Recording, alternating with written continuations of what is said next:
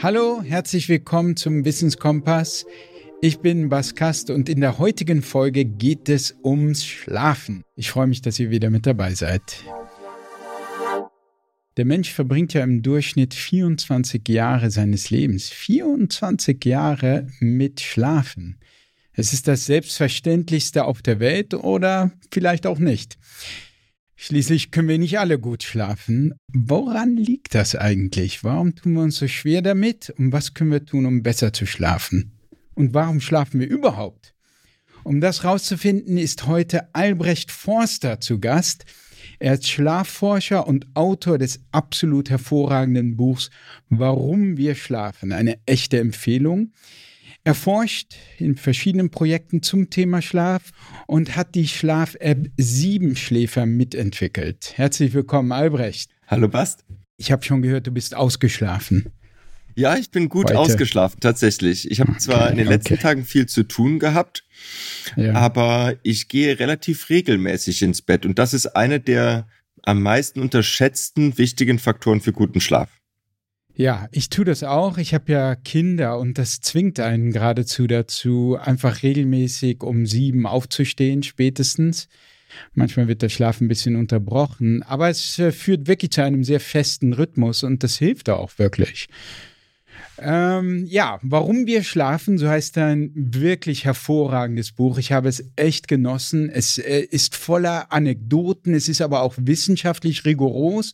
Man hat wirklich das Gefühl, dass man einen umfassenden Rundumblick bekommt in das Thema Schlafen. Es ist kaum ein Thema, das weggelassen wird, glaube ich. Vielleicht gibt es welche, aber ich dachte, wow, das ist wirklich toll. Ähm, also der Titel lautet Warum wir schlafen und ich wollte gleich mal da anfangen. Warum schlafen wir überhaupt? Das ist eine Frage, die sich mit, nicht mit einer einzelnen Antwort erklären lässt. Ähm, wir schlafen vornehmlich wahrscheinlich für das Gehirn. Denn alle Tiere, die ein Nervensystem haben, die ein Gehirn haben, müssen schlafen. Da gibt es keine Ausnahme bisher in der Forschung. Und es passieren drei wesentliche Dinge im Schlaf. Zum einen wird unser Gehirn durchgewaschen, die Zellzwischenräume vergrößern sich um 60 Prozent und Wasser wird aus den Arterien herausgepresst und rübergespült zu den Venen. Und auf dem Weg dahin ähm, nimmt es Dreckpartikel mit sich mit, äh, Proteine zum Beispiel, also kaputte Proteine, so ein bisschen wie der Müll, der vor die Tür gestellt wurde, wird weggeschwemmt, ähm, immer wenn wir dann schlafen. Und diese Proteine, zum Beispiel Amyloid-Beta-Plaques, die stehen auch im, ähm, im Verhältnis mit Alzheimer und Parkinson. Also daher, wir können uns gesund schlafen zu gewisser Weise. Also wir können äh, neurodegenerativen Krankheiten vorbeugen mit dem Waschen in der Nacht. Ja, das fand ich ja schon mal super spannend, dieses äh, glymphatische System, das man äh, erstaunlicherweise erst 2012 entdeckt hat, nicht? Und äh, das so eine Art Drainagesystem in unserem Gehirn ist. Ne? Glymphatisch, weil es ähnlich ist wie das lymphatische System, aber G von Gliazellen. Es gibt ja nicht nur Nervenzellen, sondern auch Gliazellen, auch Stützzellen genannt, die die Nervenzellen, die Neuronen mit Sauerstoff und Nährstoffen versorgen. Und äh, ja, diese, über dieses Drainagesystem wird also unser Gehirn nachts sauber gespült. Und was ich auch so eine interessante, so ein kleines Faktoid äh, in deinem Buch, es ist ja voller Faktoide, ähm, voller Erklärungen auch und, und Zusammenhängen. Aber eins, was ich, äh, was ich auch, was bei mir hängen geblieben ist, dass 2,5 Kilo Protein äh, im Jahr rausgespült werden. 2,5 Kilo. Und dieses Protein, das klingt, Protein klingt erstmal positiv, aber Protein in Form von Beta-Amyloid oder Alpha-Synuklein äh, steht im Verdacht, maßgeblich äh, zur Alzheimer- bzw. zur Parkinson-Krankheit beizutragen. Das heißt, der Schlaf äh, könnte wirklich ähm, eine Schutzfunktion auch in der Hinsicht haben oder vor Alzheimer und Parkinson schützen. Stimmt das? Das kann man sehr klar eigentlich so sehen. Also wir haben in, in, verschiedenen Studien immer wieder Hinweise darauf. Zum einen wissen wir, dass Menschen, die einen schlechten Schlaf haben und die es als erstes das Schnarchen zu nennen, Schnarchen mit Atemaussetzern, das, führt, das zerstört nämlich die Schlafstruktur, das zerstört unseren Tiefschlaf. Und diese Menschen haben ein deutlich höheres Risiko ähm, an Alzheimer, äh, und Parkinson zu erkranken. Und die ähm, zweite Gruppe ist die äh, Gruppe, die gar nicht so groß ist. Diese Menschen, die wirklich drastisch dauerhaft zu wenig schlafen, also sie selber runtertrainieren. Nicht die, die nachts wach liegen und nicht weiter schlafen können, sondern die, die sich wirklich runtertrainieren um zwei, drei Stunden. Und auch da wissen wir, dass die ein höheres Risiko haben. Also zwei Beispiele, dass, äh, obwohl ich persönlich eigentlich nicht mit Einzelbeispielen argumentiere, sind Margaret Thatcher, die Schlaf immer für ein notwendiges Übel irgendwie hielt und das gerne auf vier, fünf Stunden reduziert hat. Die hat Alzheimer bekommen, aber auch Ronald Reagan, auch ein bekennender Kurzschläfer, amerikanischer Präsident ehemals.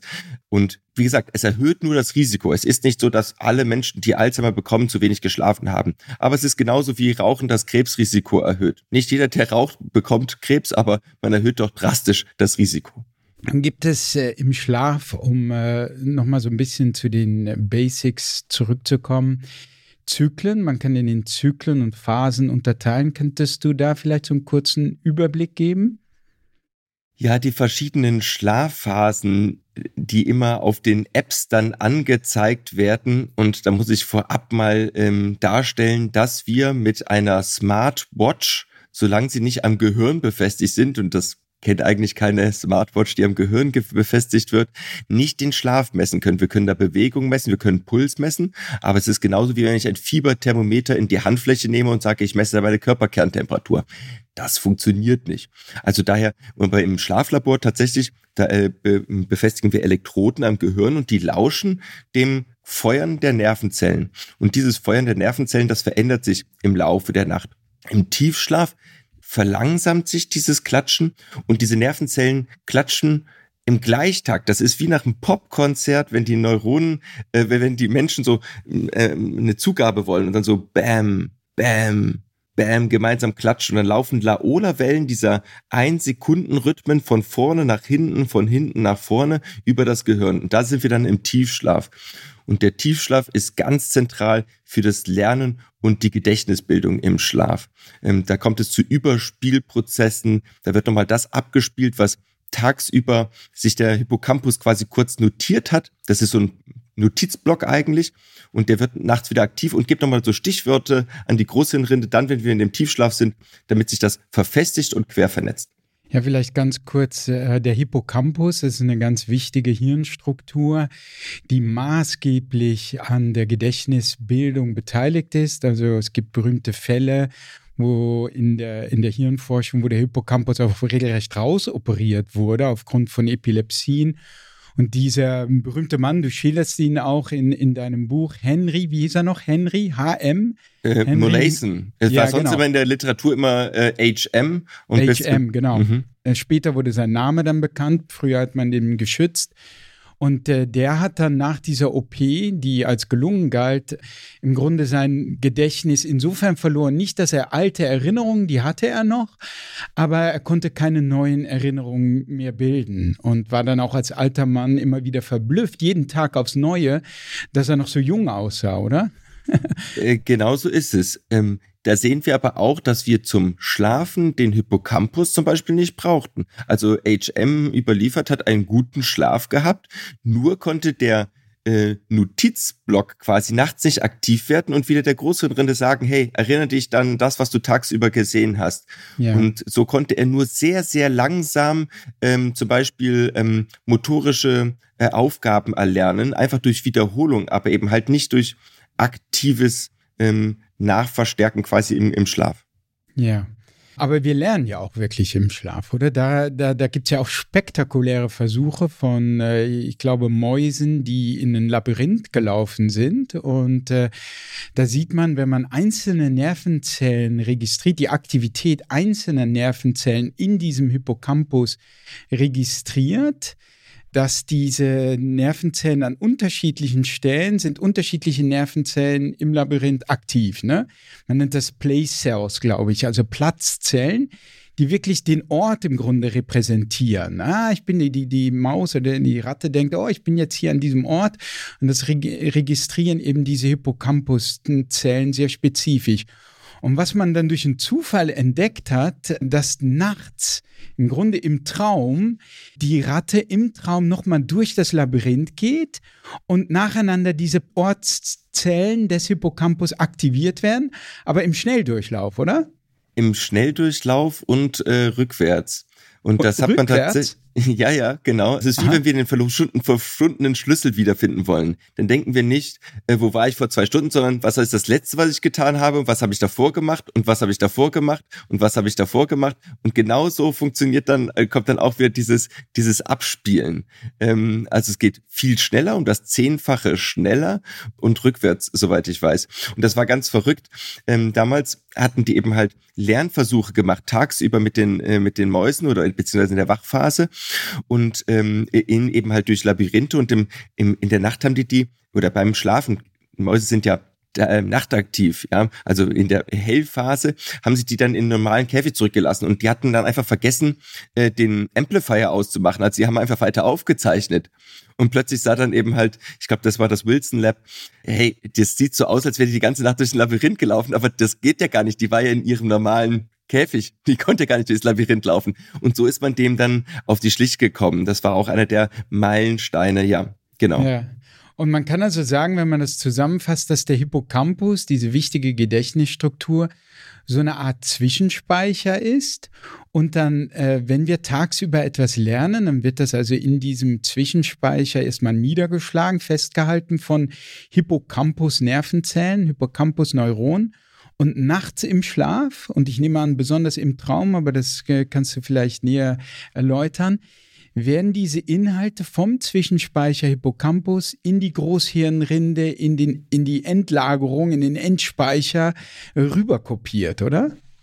Ja, tatsächlich ist es nicht im Traumschlaf. Also der Traumschlaf ist der, oder wir bezeichnen meistens als Traumschlaf den Rapid Eye Movement Schlaf, den REM-Schlaf, wo, wo sich unsere Augen schnell rechts nach links hin und her bewegen. Und wenn wir Menschen aus dem REM-Schlaf aufwecken, dann haben die zu 95 Prozent einen Traum zu berichten. Der kann mitunter auch bunt und abstrus sein und der ist episodisch. Also da ist eine ganze Geschichtshandlung. Aber dieses Abspielen vom Hippocampus, das ist, ich nenne den auch nicht Zwischenspeicher, sondern wirklich wie so ein Post-it-Block. Auch beim Lernen ist unsere Großhirnrinde aktiv und, und lernt auch schon dabei. Es kommt schon zu Veränderungen. Nur würde dem Gehirn später der Zugang fehlen. Und quasi zu wissen, in dem ganzen Bibliothek, wo, ähm, wo muss ich denn wieder was, was an, ansteuern? Dafür braucht es den Hippocampus, um quasi den letzten Zugang wieder zu finden. Daher wirklich wie so ein Register von einer Bibliothek. Ohne Register ist eine Bibliothek verloren. Und der wird dann eben halt nachts aktiv, regt wieder die gleichen Strukturen an, die tagsüber aktiv waren. Und wir sehen auch, dass die Strukturen sich auch schon vorbereitet. Wenn wir zum Beispiel den tagsüber eine motorische Aufgabe mit der linken äh, Hand machen, irgendwie ein Videospiel, was wir mit links machen, weil wir meistens nicht links benutzen, sondern als Rechtshänder, dann ist die Gehirnregion, also auf der rechten Seite, äh, kontralateral, hat deutlich mehr Tiefschlaf, also Slow Waves, als die andere, die äh, für die Hand, die nicht benutzt wurde. Also je nachdem, welche Gehirnareale wir tagsüber besonders viel nutzen, desto mehr Tiefschlaf erzeugen wir dort. Wow, Und ja. in diesem Tiefschlaf kommt es dann zum Feuern des Hippocampus. Ähm, übertragen durch die ähm, Thalamusspindeln. Also der Hippocampus feuert mit 100 Hertz, 100 Schlägen pro Sekunde, der Thalamus mit 10 Schlägen Pi mal Daumen pro Sekunde und die Großhirnrinde mit, ähm, mit einem Schlag pro Sekunde und da wird quasi in diese Pausen da so brick, brick rein, reingeschossen. Also es ist irre, was da passiert nachts. Ja, das ist ja auch wirklich erstaunlich. Man würde denken, das Gehirn schläft so als Gesamtes, ne? aber was du jetzt schilderst, ist eine Art von lokalem Schlaf, unterschiedlich je nach Bedarf. Und wenn etwas trainiert wurde, dann brauche ich da ein bisschen mehr Tiefschlaf. Genauso ist es. Also das ist auch beim Menschen immer wieder gezeigt worden, Local Wakefulness, und wir sehen das auch bei Ratten wiederum. Wenn die übermüdet sind, und die Ratte ist noch wach, zum Beispiel muss noch, macht noch irgendeine Aufgabe, dann sieht man dann, wenn einzelne Gehirnregionen dann schon quasi in Tiefschlaf fallen, obwohl der ganze Rest noch wach ist und die sich auch noch wach verhält, dann sehen wir, dass sie dann plötzlich viele Fehler macht. Und das ist genau das, was wir auch haben. Wenn wir total übermüdet sind, dann schaltet sich nicht das Gehirn direkt auf einmal komplett aus, zum Glück, sondern wir sind wir machen, sind unkonzentrierter, wir machen viel mehr Fehler, wir müssen uns viel mehr anstrengen, quasi viel mehr Erregung reingeben, dass das Gehirn doch wieder, ganz, dass alle aufgeweckt werden im Orchester. Und ähm, es kommt eben halt zu diesen lokalen Schlafepisoden, wenn wir übermüdet sind. Ja. Ja, wir sind schon gleich ziemlich äh, nerdy eingestiegen, Albrecht. Äh, ich wollte gerne noch ein paar praktische äh, Fragen auch stellen, nämlich die mich auch selbst betreffen zum Thema Einschlafen. Manche, wie meine Frau, brauchen nur wenige Minuten, dann sind sie eingeschlafen. Bei mir ist es öfters ein Kampf. Und äh, woher kommen diese Unterschiede? Zum Einschlafen brauchen wir drei wesentliche Dinge. Zum einen müssen wir ausreichend Schlafdruck aufgebaut haben. Ja, das, das heißt, sagt meine Frau auch immer. Bas, du hast nicht genügend Schlafdruck. Du musst einfach früher aufstehen, weniger schlafen. Ja, das kann auch sein, insbesondere Menschen, die einen Mittagsschlaf einlegen. Also wer einen langen Mittagsschlaf über 15 Minuten einlegt, also eine Stunde, der schläft vor. Das ist so ein Zwischenladen des Gehirnakkus sozusagen. Und dann schlafen wir abends schlechter ein. Das kennst du von deinen Kindern wahrscheinlich jetzt auch. Absolut. Also wenn du die lange nachmittags schlafen lässt, dann hast du abends viel Freude. Genau, genau das kenne ich. Ja, so ist es. Das Zweite, was wir zum Einschlafen brauchen, ist, dass wir die richtige Zeit erwischen. Und tatsächlich gibt es Morgenmenschen und Abendmenschen. Es gibt Menschen, die am liebsten um 21 Uhr ins Bett gehen, die eigentlich sich gar nicht mehr um 22 Uhr wach halten können. Ja, mein, mein letzter Freund, mit dem konnte ich noch so ausgeschlafen quasi um 21 Uhr einen Film gucken. Nach fünf Minuten war der eingeschlafen, weil der eben halt eher ein Frühtyp war.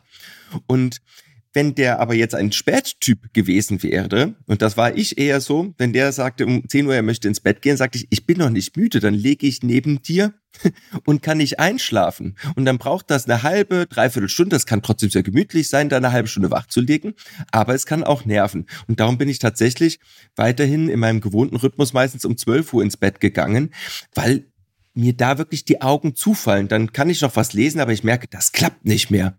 Und daher würde ich dir auch empfehlen, erst ins Bett zu geben, wenn wirklich deine Augen zufallen, nicht aus Vernunft, sondern um deine Augen zufallen. Und der letzte Punkt, um das noch kurz abzuschließen, den wir brauchen zum Einschlafen, ist den, wo wir als erstes dran denken, ist die emotionale Situation. Also, dass wir Geborgenheit, Sicherheit haben.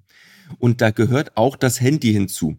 Es ist nämlich nicht das Handy-Licht, was uns wach hält, sondern das die emotionalen Trigger, ja, dass ähm, die letzte Mail vom Chef oder ein, äh, ein Glückwunsch vielleicht von Freunden, äh, das positive Emotionen können wir uns auch wachhalten, aber vielleicht auch irgendwie noch ein Link zu einem Thema, was uns aufregt und dann nehmen wir diese Emotionen mit ins Bett und Emotionen, starke Emotionen sind die besten Wachhalter, die sie haben. Also wir brauchen immer die drei, ausreichend Schlafdruck, richtige Uhrzeit, passend zu unserem Chronotyp und Geborgenheit. Wenn eines von denen fehlt, liegen wir wach.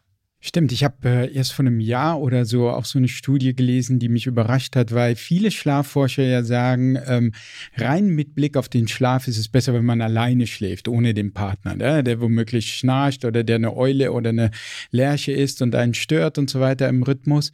Und da aber in dieser Studie kam heraus, dass äh, nein, zusammen mit dem Partner schläft man besser, die Leute sind ausgeschlafener mit dem Partner, vermutlich aufgrund dieses Gefühls der Geborgenheit. Und was vielleicht noch so eine nette, eine nette Anekdote in diesem, eine Anekdote war es nicht, aber so ein, ein Faktoid wieder war in dieser Studie, auch wenn man mit dem Hund äh, zusammen im Bett schläft, auch das hilft dem Schlaf tatsächlich.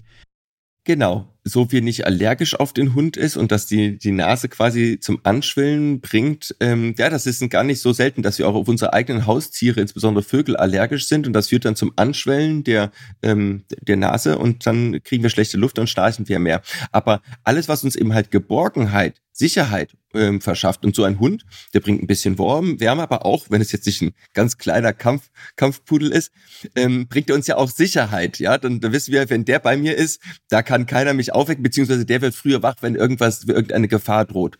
Und genauso ist es auch, ähm, wenn wir mit einem Partner im Bett liegen. Interessant ist, dass vorherige Studien gezeigt haben, dass Männer tatsächlich tiefer schlafen, wenn sie neben einer Frau liegen. Frauen aber keinen zusätzlich förderlichen Effekt haben. Also Frauen schlafen, obwohl sie subjektiv bevorzugen, neben einem Partner zu legen oder neben einer Partnerin äh, zu liegen, äh, schlafen sie objektiv etwas schlechter. Also ähm, daher kann man das nicht ganz allgemein, aber die Männer haben wahrscheinlich das Gefühl, super, jetzt kann die andere Person nicht weglaufen, die ist bei mir, alles sicher. Und die Frau hat häufiger noch so eine, leider so eine Wachwächterfunktion, weil sie mehr Care, Care, die meisten Frauen noch mehr Care-Arbeit leisten in der Gesellschaft. Und mit der Geburt des ersten Kindes ja. sind sie häufiger wach. Also es liegt nicht daran, dass die Männer lauter schnarchen. Nicht unbedingt. Ab der Menopause, also ab äh, dem Alter von 55, bei äh, schnarchen Männer und Frauen gleich häufig. Ah, okay. Du äh, schlägst ja auch in deinem Buch eine Methode vor, um herauszufinden, wie viel Schlaf man individuell braucht. Und dazu braucht man gar keine App, äh, sondern du hast so eine ganz konkrete, äh, einen konkreten Vorschlag, wie man das herausfindet. Wie viel Schlaf brauche ich? Also wie finde ich das heraus? Zum einen muss man sagen, dass die allermeisten Menschen das eigentlich ganz gut wissen und einschätzen können. Ich befrage das immer in meinen Vorträgen und ich habe selten, dass jemand sagt, ich habe gar keine Ahnung, wie viel ich brauche. Die mhm. Leute können das eigentlich gut einschätzen. Und wenn man es denn gar nicht weiß, dann macht man am besten einen Mittelwert über zwei Wochen Schlaf. am besten im Urlaub in der ersten Woche einfach mal ausschlafen und in der zweiten Woche alle Schlafzeiten, auch die Tagesschlafzeiten und die Nachtschlafzeiten zusammenrechnen und einen Mittelwert bilden. Und das sollte man so plus minus eine Stunde auch ähm, während der Woche ähm, bekommen. Hm. Ist zu viel Schlaf ungesund? Klassischerweise nicht das zu viel Schlafen. Wir können den Handy-Akku nicht mehr aufladen, als er eigentlich voll ist, aber wir können zu viel im Bett liegen. Und das ist ein typisches Symptom, zum Beispiel bei Depressionen. Da ziehen wir uns zurück, äh, auch von der Helligkeit von allen Menschen. Wir wollen allein sein. Wir gehen das Privateste, was wir haben. Und dann, und die, es ist ja auch wie, als hätte man einen Stecker gezogen. Man ist energielos, wie unter fünf Kilo Blei. Depression ist die Krankheit der Losigkeit, Freudlosigkeit, Energielosigkeit, alles, wo man Losigkeit dranhängen kann. Und dann liegen diese Menschen sehr früh im Bett, mitunter schon um 20 Uhr. Und wir können natürlich, wenn wir um 20 Uhr im Bett liegen, dann sind wir ab 4 Uhr morgens spätestens wach. Nach acht Stunden hat fast jeder ausgeschlafen, vielleicht erst ab 5 Uhr. Und morgens hat man aber trotzdem nicht die Energie aufzustehen. Dann liegt man noch länger, weil das, wie gesagt, wie wenn 10 Kilo Blei auf einen drauflegen, dann würde ich auch nicht aufstehen wollen, dann kriege ich das nicht hochgestemmt. Tagsüber ist man ja auch energielos, also legt man sich mittags nochmal hin.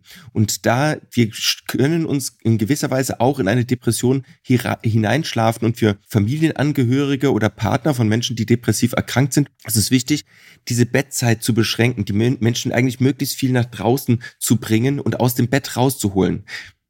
Also so einen klaren Rhythmus in den Tag hineinzubringen und sagen, okay, das hier ist Nacht, jetzt ist Tag, jetzt gehst du ans Licht, jetzt bewegst du dich, jetzt isst du und nicht, dass das alles dereguliert wird und durcheinander geht.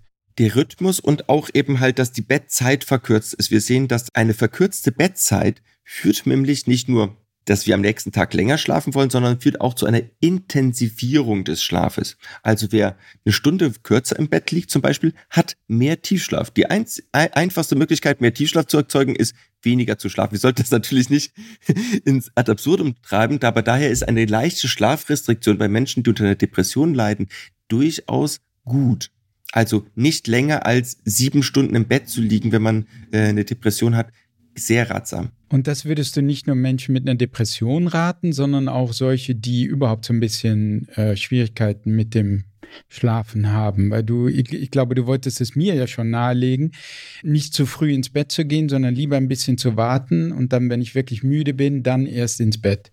Durchaus. Also wenn Menschen Ein- und Durchschlafprobleme haben ähm, oder früher wachen, dann haben wir ganz häufig den Fall, dass diese Menschen jede Nacht so um die sechs Stunden Schlaf bekommen, aber acht oder neun Stunden im Bett liegen. Und äh, häufig brauchen diese Menschen tatsächlich gar nicht so viel mehr Schlaf. Das erste, was wir dann bei uns im Swiss Sleep House hier in Bern tun mit den Patienten, wir machen erstmal ein Schlafprotokoll. Wir schauen erstmal an, wie viel schläft ihr denn im über drei Wochen verteilt, weil das im Mittel schläft der Körper da eigentlich sehr ähnlich.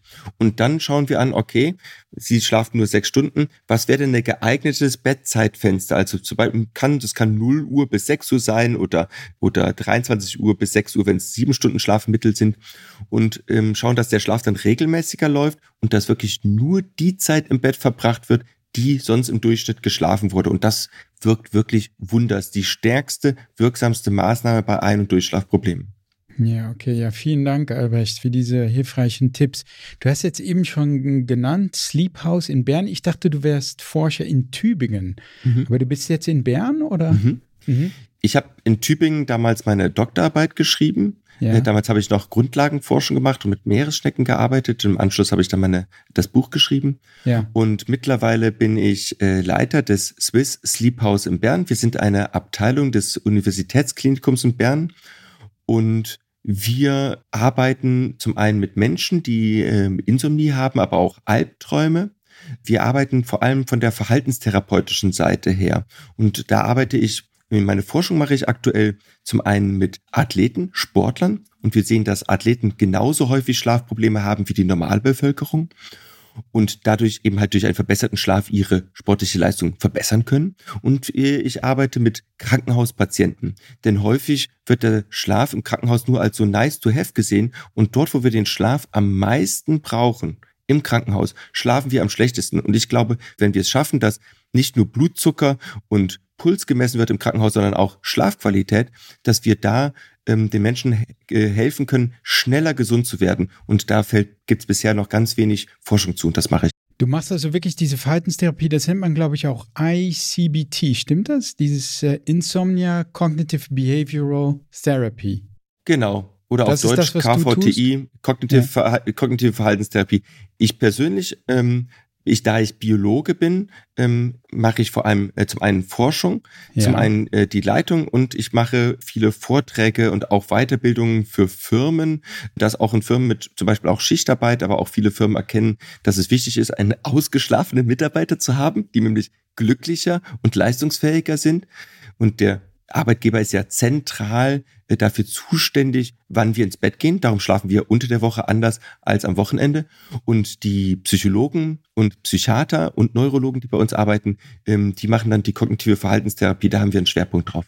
Ja, und diese kognitive Verhaltenstherapie scheint ja recht wirksam zu sein. Ne? Wenn nicht sogar das wirksam, die wirksamste Einzelmethode, die man so in der Therapieforschung, glaube ich, kennt. Kannst du kurz beschreiben, wie das geht, wie man da vorgeht? Tatsächlich ist die kognitive Verhaltenstherapie bei Ein- und Durchschlafschwierigkeiten, es gibt ja noch andere Schlafstörungen, die wirksamste äh, Therapieform. Sie ist auch die leitliniengerechte Therapieform. Also wenn ich zum Hausarzt gehe und sage, ich habe Probleme ein- und durchschlaf zu, äh, dann ist es nicht leitliniengerecht, erstmal Schlafmittel zu geben, sondern zunächst die kognitive Verhaltenstherapie zu versuchen. Und der Hausarzt, der das nicht macht, macht eigentlich einen ähm, Arbeitsfehler. Ein großes Problem ist, dass wir in Deutschland noch bei vielen Ärzten, die noch gar nicht wissen, dass es diese Möglichkeit gibt. Mittlerweile gibt es aber auch ja digitale Anbieter äh, von dieser kognitiven Verhaltenstherapie. Es gibt Apps, also sogenannte DIGAs auch, ähm, digitale Gesundheitsanwendung. Also der Arzt kann mir auf Rezept auch diese kognitive Verhaltenstherapie verschreiben. Was ist denn da drin? Also das erste, was, äh, was in der kognitiven Verhaltenstherapie gemacht wird, ist, den Schlaf zu erklären. Ja, zum Beispiel diese drei Punkte, die ich eben ernannt habe, dass wir ausreichend Schlafdruck brauchen, den, den zirkadianen Rhythmus kennenlernen und dass wir ähm, Sicherheit und Geborgenheit brauchen. Aber wir weisen auch hin auf Dinge wie Koffeinkonsum. Es kann nicht sein, dass ab dem 60. Lebensjahr das Koffein viel länger wirkt und Menschen ähm, haben das manchmal nicht im Schirm. Wir weisen auch darauf hin, dass Schla Sport am Abend manchmal gar nicht so dienlich ist für den Schlaf. Ähm, auch der Einfluss von Alkohol gilt ja langläufig quasi als Schlafmittel, als Schlummertrunk. Und das führt, ah, der führt aber häufig zu Durchschlafproblemen und zur vermehrten Schnarchen in der zweiten Nachthälfte. Das ist der, das ist die, ähm, ah, da erklären wir erstmal den Schlaf. Das zweite ist, dass wir uns die Schlafstruktur anschauen und dann eben halt ähm, eine Bettzeitrestriktion empfehlen, also dass wir das nur dann eigentlich wir verkürzen nicht den Schlaf, wir lassen nur den Schlaf dann stattfinden, gesammelt stattfinden. Anstatt wie so ein Schweizer Käse mit vielen Löchern, schieben wir den Schlaf zusammen. So. Also das ist nicht so, dass wir da ganz massiv übermüdete Menschen erzeugen, sondern die meisten, äh, also alle können eigentlich weiterhin gut arbeiten, haben vielleicht ein bisschen mehr Müdigkeit, aber plötzlich gibt es wieder den AFH-Effekt, hey, ich kann wieder schlafen. Dann ist da die Stimuluskontrolle drin, dass wir mit den Menschen besprechen, dass sie das Bett ausschließlich für Schlafen und für Sex nutzen. Wir haben uns in der modernen Welt gewöhnt, dass wir dort äh, lesen, essen, texten, alle möglichen Musik hören, Hörspiele hören, alle möglichen Dinge tun, außer schlafen. Und dann weiß unser Körper gar nicht mehr, soll ich da jetzt wach sein? Oder soll ich da entspannt schlafen? Und dann arbeiten wir an den Gedanken, die die Menschen haben, ähm, wenn sie nicht schlafen können. Das sind meistens katastrophierende Gedanken. Wenn ich jetzt nicht schlafe, werde ich morgen im Job scheitern. Ich kann mich nicht gut konzentrieren. Ich werde keine gute Präsentation bringen. Mein Chef wird sauer sein. Er wird mich entlassen. Meine Ehe wird zu Bruch gehen. Also das belastet diese Menschen sehr, sehr stark, dieses nicht schlafen können. Und wir arbeiten, woher diese Ängste kommen. Und wir arbeiten mit diesen Ängsten. Das ist auch sehr wichtig. Und als letzter Punkt ähm, ähm, behandeln wir dann eben halt auch, wie wir mit Anspannung und Entspannung umgehen. Manchmal müssen wir bei Menschen ein bisschen mehr Anspannung eigentlich ins Leben hinzufügen. Es gibt Insomniker, die anfangen, abends ab 20 Uhr alles abzudunkeln, Mozart zu hören, Räucherkerzchen und den Schlaf mit Samthandschuhen anfassen und sich so quasi gut? auf den Schlaf fixieren. Ja, das, okay dann in so einen Dämmerungszustand schon ab 20 Uhr herumwabern. Und da ist es wichtig, Aktivitäten eigentlich wieder in den Abend hineinzubringen. Und andere Menschen, das muss man sich dann auch angucken, die arbeiten bis 23 Uhr und wollen um 23.15 Uhr schlafen unser Körper kann gar nicht so schnell abschalten. Da müssen wir dann schauen, okay, wie können wir da eine Abendroutine, einen Puffer einbauen? Denn wir haben keinen Schlafschleiter eingebaut. Äh, das, das hat die Evolution verpasst. Äh, und das wäre sehr praktisch, aber das haben wir eben halt nicht. Und ähm, wir können aber lernen, gut zu schlafen. Also wir können eigentlich allen Menschen wieder beibringen. Und wir haben auch Patienten, die sind über 80 und sagen, Herr Forster, das nervt mich jetzt. Seit 20 Jahren habe ich Schlafprobleme. Ich möchte, dass das weggeht. Und wir können denen helfen. Das ist das Tolle.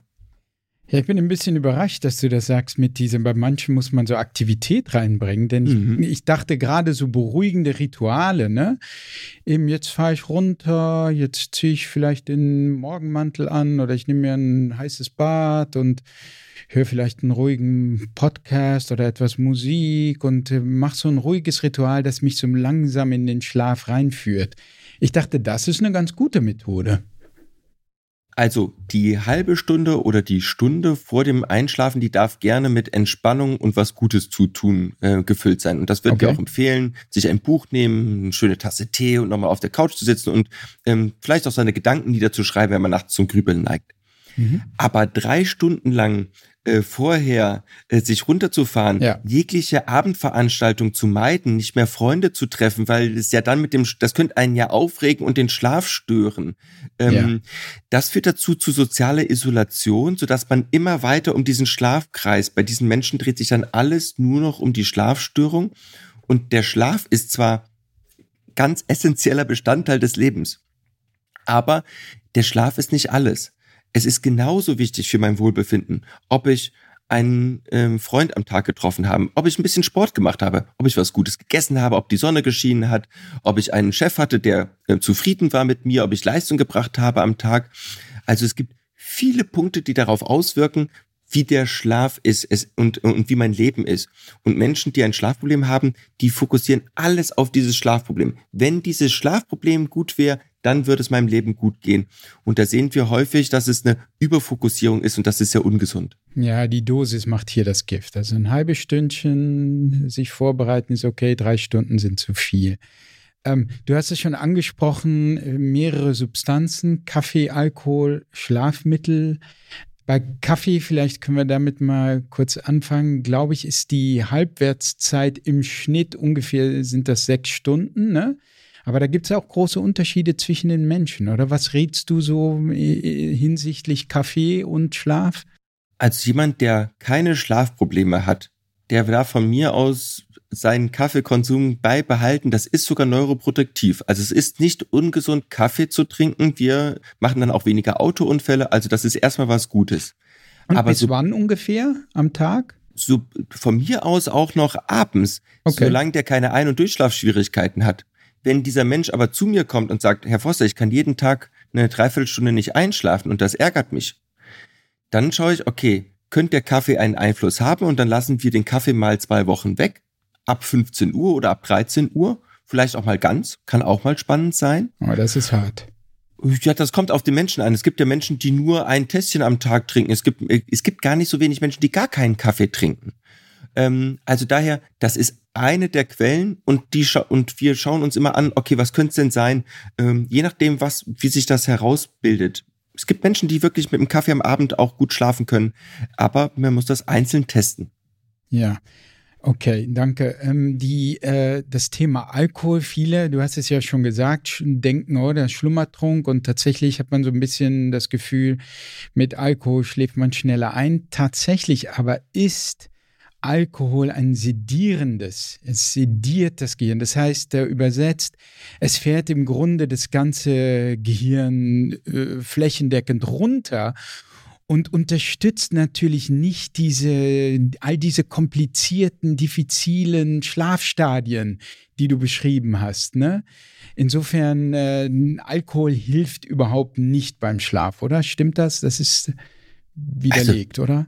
Im genau, Gegenteil, das, also das, stört den Schlaf geradezu. Das kann mal entspannend wirken in einer akuten Stresssituation, aber sobald wir anfangen, täglich Alkohol insbesondere als Medikation einzusetzen, um runterzukommen, dann wird es gefährlich, weil dann muss sich irgendwann die Medikation steigern.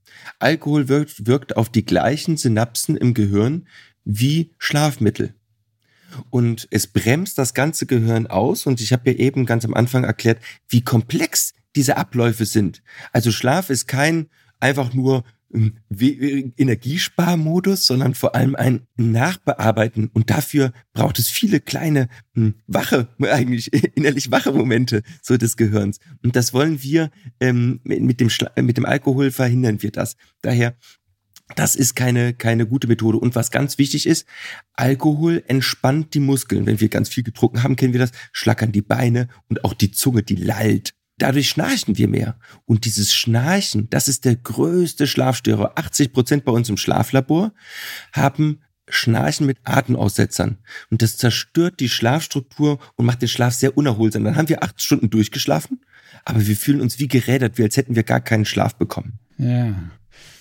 Wow, okay. Und äh, die überraschendste, du hast es jetzt schon angesprochen, du sagst, Schlafmittel wirken ja wie Alkohol, wie du eben gesagt hast, und sind im Grunde gar keine Schlafmittel. Wir nennen sie nur so, aber sie sedieren eigentlich auch, oder? Wir haben bisher eigentlich kein echtes Mittel, was natürlichen Schlaf bringt oder was natürlichen Schlaf herstellen können.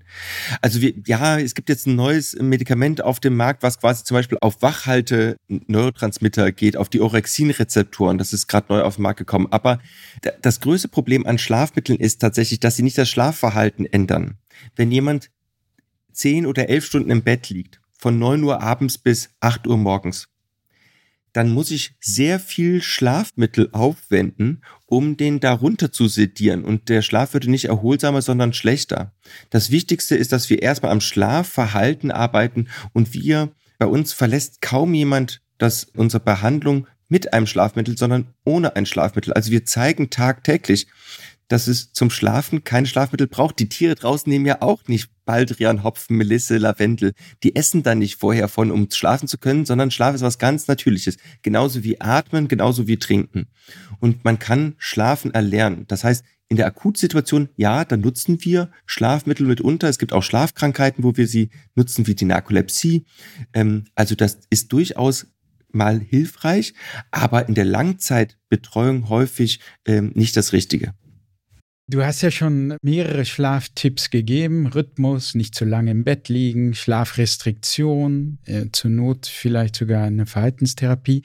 Es gibt ja noch mehr Tipps. Also bei mir wirkt zum Beispiel ein heißes Bad beziehungsweise eine Sauna am Abend äh, wirklich Wunder. Und da gibt es auch so hm, paradox anmutende Effekte. Kannst du die beschreiben, wie das wirkt? Es kommt in der Nacht zu ganz vielen Prozessen. Ja, der, äh, und einer davon ist, dass die Körpertemperatur in, im, nachts um ein Grad abfällt. Also das ist die höchste Schwankung, die wir in den 24 Stunden haben. Mhm. Und ähm, Kurt Kreuchi in Basel, ein super Wissenschaftler, der konnte feststellen und immer wieder zeigen, dass der Einschlafmoment, dann, wenn wir am besten in den Schlaf fallen, gekoppelt ist mit der Zeit, wo die Körpertemperatur am Abfallen ist, also quasi am, am Berg runterrutschen ist. Und diesen Zeitpunkt, den können wir quasi ein bisschen imitieren, indem wir vorher ein heißes Bad nehmen. Das entspannt zum einen. Das ist auch geistig Entspannung. Die Muskeln entspannen sich und wenn wir unsere Muskeln entspannen, wie progressive Muskelentspannung, dann können wir loslassen.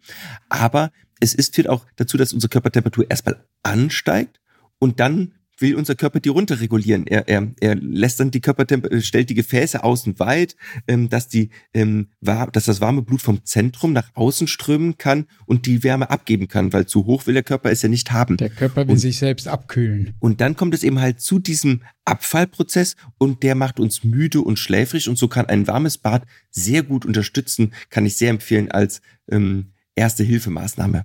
Ja, bei mir wirkt es wirklich, äh, wirklich sehr gut. Also auffallend, auch bei der Sauna. Und äh, ich glaube, du hast ja auch diesen Effekt, dass in der Sauna der Blutdruck erstmal steigt und danach fällt er und der fällt so ein bisschen unter dem Normalniveau. Ne? Und das lä lässt einen ja auch so ein bisschen wohlig schlapp werden. Also zum Blutdruck genau kenne ich die Studienlage nicht. Da kann gut sein, dass es was gibt. Aber auch nachts haben wir ein Dipping des Blutdrucks. Also auch der Blutdruck fällt ab.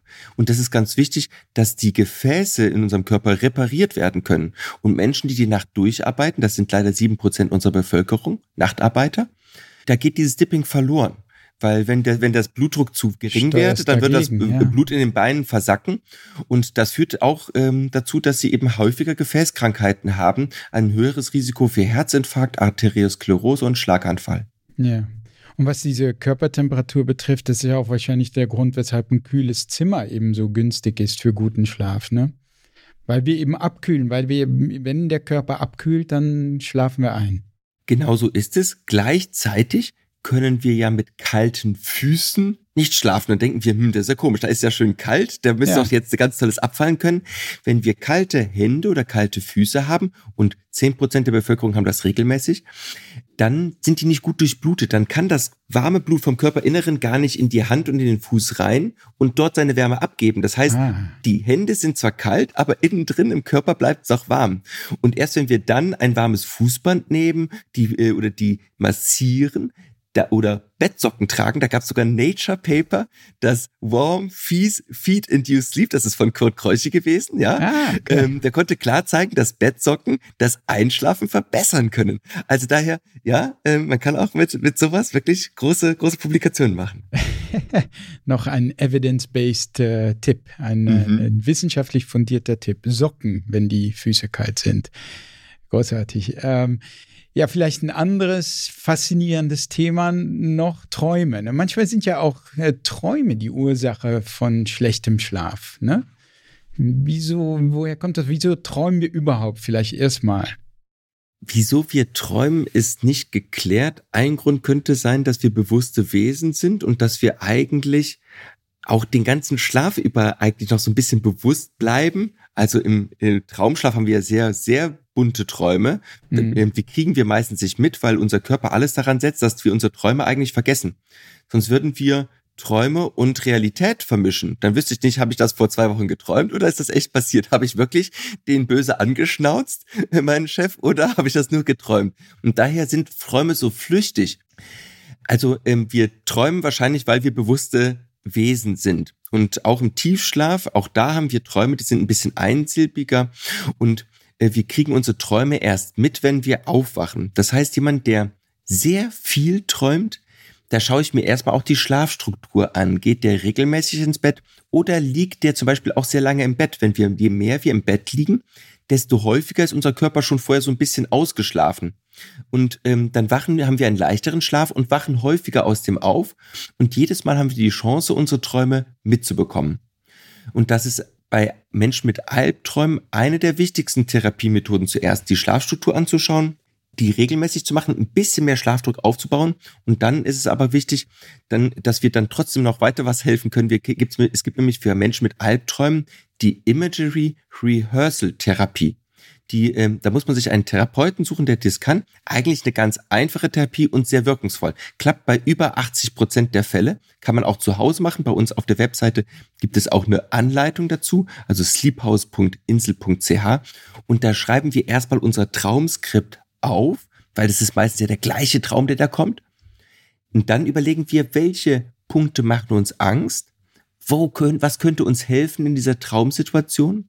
Und dann modifizieren wir ganz marginal, nur an den Stellen, wo es nötig ist, unseren Traumskript, schreiben den neuen Traumerlebnisbericht auf und lesen den jeden Abend vor dem Einschlafen durch, wie die Vokabelliste.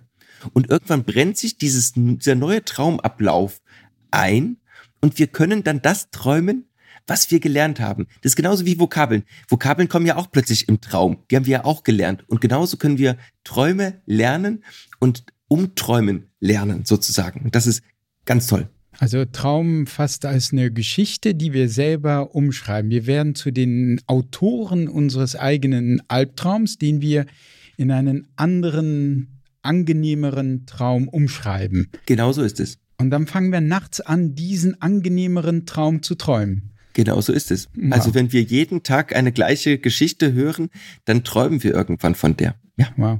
Und wie nennt sich das? Imagery Reversal? Oder? Imagery Rehearsal. Rehearsal. Rehearsal. Für, mhm. Rehearsal. Okay. Mhm. Wie, äh, also eine bildliche Wiederholungstherapie. Äh, mhm. Ähm, ich wollte noch eine Sache sagen, weil äh, die ich auch so interessant fand, äh, war echt eine Offenbarung in deinem Buch, weil wir denken, viele von uns denken, wir würden schlecht schlafen. Und dann sprichst du in deinem Buch, da beschreibst Untersuchungen von Jägersammlern, also unter anderem die Hadza in Tansania, in Afrika, die also offenbar nachts aufstehen und äh, also regelmäßig äh, und dann mal so nach dem Lagerfeuer gucken, ob alles noch im Camp in Ordnung ist. Und das kann äh, gut und gerne drei Stunden äh, in, äh, beanspruchen. Die sind also drei Stunden dann bis zu drei Stunden nachts wach. Und was vielleicht äh, noch überraschender ist, keiner empfindet das als Schlafstörung. Ähm, du würdest sagen, wenn jemand berichten würde, er sei regelmäßig nachts bei uns, also in unserer Kultur berichten würde, er sei regelmäßig nachts drei Stunden wach, würde man eine Schlafstörung diagnostizieren und die hat's da, die finden das völlig normal. Also wie, wie kann man da überhaupt jetzt noch sagen, objektiv, was, was schlechter Schlaf ist überhaupt? Muss man das vielleicht gar nicht so ernst nehmen? Ist es, ist es in, in, in gewisser Weise normal, dass man äh, nachts auch mal aufwacht und wach ist? Oder, oder muss das sofort äh, therapiert werden? Oder ist das übertrieben dann irgendwie? Es ist vollkommen normal, nachts aufzuwachen. Der gesunde Schläfer wacht fünf bis zwanzig Mal pro Nacht auf. Ja, also das ist mehrmals die Stunde. Wow.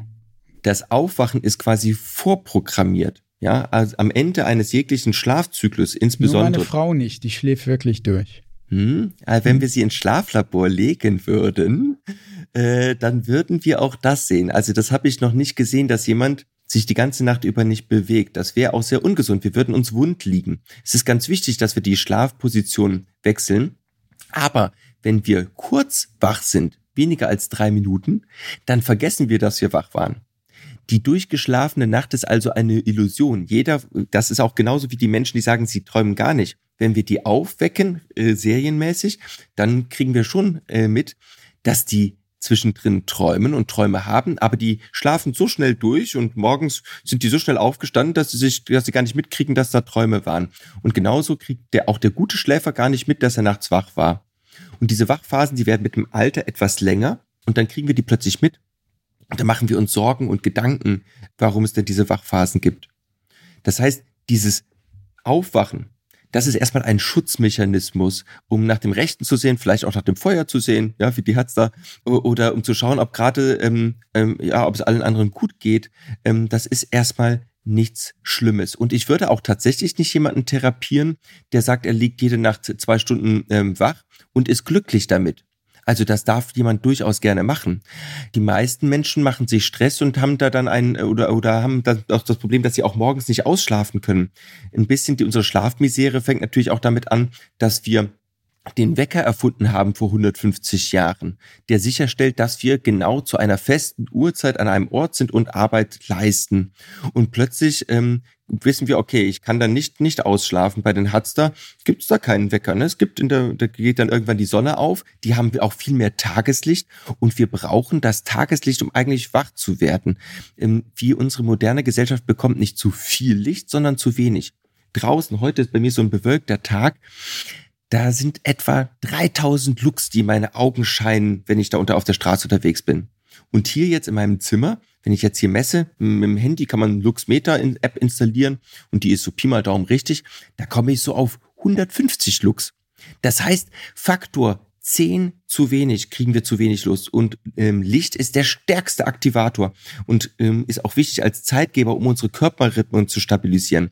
Und wer viel drinnen ist, der hat einen schlechteren Schlaf als jemand, der jeden Tag zwei Stunden an der Sonne ist, insbesondere morgens. Und zum Beispiel die Hatzter, die sind dann vielleicht mal nachts wach. Es ist nicht schlimm, mal eine Nacht zwei Stunden weniger zu schlafen. Und in der nächsten Nacht werden die dann dafür dann durchschlummern.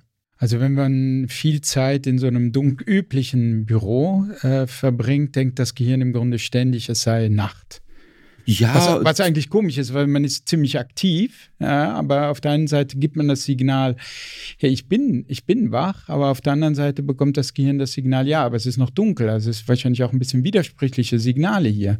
Ja, insbesondere wir bräuchten eigentlich einen starken Unterschied. Also auch wenn wir im Büro nur zwei, die 200 Lux im Büro könnten ausreichen, aber wenn wir dann abends zu Hause auch wieder die 100 Lux haben und die hat, das hat's auch genauso, wenn wir vorm Fernseher sitzen. Also das ist nicht nur das böse Handy.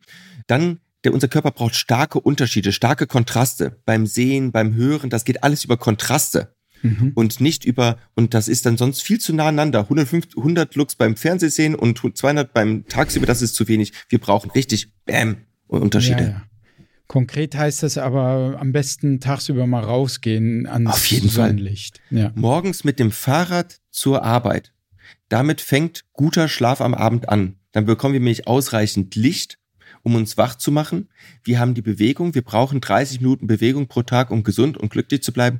Und wir schonen den Geldbeutel und wir tun was fürs Klima. Also wer es irgendwie kann, sollte wirklich morgens die 10, 15, 20 Minuten aufs Fahrrad steigen. Der tut seinem Schlaf und seiner Gesundheit extrem was Gutes. Wir produzieren dann auch mehr, Melato äh, ähm, mehr Melatonin in der Nacht, wenn wir tagsüber mehr Licht bekommen. Wir produzieren mehr Vitamin D und haben dadurch weniger Osteoporose und fühlen uns, uns besser und leistungsfähiger und glücklicher. Auch ein guter Merksatz. Guter Schlaf beginnt am Morgen. Absolut. Mit einer Lichtdurche und ja. einer bisschen Bewegung. Du hast ja auch eine Schlaf, ich habe schon angekündigt, eine Schlaf-App mitentwickelt, Sieben Schläfer. Vielleicht kannst du uns so zum Schluss darüber noch ein bisschen was erzählen. Für wen ist diese App geeignet? Was tut diese App? Sieben Schläfer ist ähm, das frei verkäufliche Schnupfenspray für schlechten Schlaf. Nur, dass es, äh, es ist, es basiert genauso wie die Digas, die digitalen Gesundheitsanwendungen, die man beim Arzt auf Rezept bekommen kann, basiert es auf den Grundlagen der kognitiven Verhaltenstherapie. Also wir machen dort die gleichen Therapieteile, ähm, die ich eben besprochen habe, in gewisser Weise interaktiv auch mit den Menschen durch. Also man führt dort auch ein Schlafprotokoll, um erstmal eine Statusanalyse zu machen wann schlafe ich, was sind Einflussfaktoren, wie viel Schlaf brauche ich denn eigentlich. Dann ist es wichtig, dass man einen Audiokurs hat, wo man jeden Tag zehn Minuten diesen Kurs hört und dann mit aktiven, als jeden Tag gibt es eine, einen Twist, den man umsetzen kann, weil man kann nicht eine Liste von 20 Sachen auf einmal umsetzen. Man muss wirklich verstehen und direkt anwenden. Und als letzten Baustein haben wir eine äh, Entspannungsbibliothek, aber das ist zum einen lernt man da Entspannungstechniken, die man auch nachher ohne App durchführen kann, zum Beispiel die progressive Muskelentspannung. Wir haben da auch Einschlafgeschichten, die ich empfehle auch vor dem Bettgehen anzuhören, die einfach einen runterbringen. Und wir haben ganz interessant auch Einschlafhypnosen. Eingesprochen vom Professor Björn Rasch, mit dem ich auch gern zusammenarbeite in, in Fribourg. Und der Björn Rasch hat vor paar Jahren als einer der ersten eine Studie gemacht. Und der ist ganz kritischer Wissenschaftler. Der hat gesagt, Hypnose, das, das, das kann doch gar nichts bringen, das kann doch keinen Tiefschlaf erzeugen. Und er hat bei sich immer wieder Menschen ins Labor gelegt und hat Einschlafhypnosen getestet und er konnte immer wieder verlässlich zeigen, dass diese Einschlafhypnose mehr Tiefschlaf erzeugt, weil die Leute sich tiefer fallen lassen und wenn wir uns, wenn wir entspannter sind vor dem ins Bett gehen und uns fallen lassen, dann schlafen wir schneller ein und haben nachweislich mehr Tiefschlaf. Wenn wir sehr gestresst sind, keinen Puffer eingebaut haben, dann wacht unser Gehirn häufiger nachts wach, um kurz nach dem Rechten zu sehen. Steht der Säbelzahntiger, heutzutage der Chef, ähm, schon in der Tür oder ähm, kann ich weiter schlafen? Und so eine Einschlafhypnose, die bringt mehr Tiefschlaf. Und genau die, die er auch damals in den Versuchen getestet hat, die haben wir bei uns auch eingesprochen. Wir haben noch ein paar andere Hypnosen eingebaut ähm, und sind damit die einzigen, die wissen, wissenschaftlich getestete Einschlafhypnosen bei uns drin haben. Bin ich richtig stolz drauf. Vielen Dank. Also sehr empfehlenswert. Nicht nur das Buch, Warum wir schlafen, das ist wirklich äh, sehr hervorragend, erschöpfend recherchiert, wie du schon gesagt hast. Wir haben nur Sachen gestreift. Restless Leg Syndrome hast du noch genannt. Es steht alles drin, ja. Und ähm, eben auch die App Sieben Schläfer, empfehlenswert, um selbst zu einem kleinen Albrecht Forster zu werden, einen kleinen Schlafexperten. Ja, vielen Dank, Albrecht, für, dass du dir die Zeit genommen hast, dass du so viele Infos und praktische Tipps hier gegeben hast. Ich hoffe, es wird äh, einigen von uns Schlechtschläfern dabei helfen, etwas besser zu schlafen in Zukunft. Das war es auch schon mit der heutigen Folge. Mehr Infos zu Albrecht Forster findet ihr wie immer in den Show Notes. Schaut auch gerne mal auf meiner Webseite vorbei, die neu ist. Und dort findet ihr unter anderem auch meinen kostenlosen Ratgeber zum Umgang mit Stress. Das äh, Stress vermiest einen ja bekanntlich auch den Schlaf. Ähm, der Ratgeber heißt Stress lass nach, drei Techniken für mehr innere Stärke in deinem Alltag. Und ja, der soll eben dabei helfen, nicht nur besser zu schlafen, sondern auch generell äh, eure Stressresilienz zu stärken. Also diesen Ratgeber habe ich euch zum Download gratis zur Verfügung gestellt und den Link dazu findet ihr auch in den Show Notes. Und was die nächste Podcast-Folge betrifft, müsst ihr nicht lange warten, denn jeden Montag erscheint ja eine kurze Episode, den Fakten-Snack in der ich dann äh, nochmal auf die letzte Folge, also in diesem Fall auf den äh, Schlaf eingehen werde. Wenn ihr Fragen oder Feedback habt, äh, schreibt gerne eine Mail an basscast@hellohealth.de, also basscast ein Wort at hellohealth ein Wort.de. Oder ihr schreibt mir eine Nachricht bei Instagram, da ist meine Adresse oder mein Account übrigens Basscast Official. Da findet ihr auch Videoausschnitte aus den letzten Episoden. Und ich gebe übrigens auf meinem Instagram-Account auch einige Schlaftipps. Äh, die hatte ich vor einiger Zeit schon mal dort äh, zum Besten gegeben. Ja, also das war's für die äh, heutige Folge. Wir hören uns am Montag wieder und bis dahin wünsche ich euch ein schönes Wochenende. Vielen Dank nochmal, Albrecht Forster. Tschüss und bis dahin, euer Bass.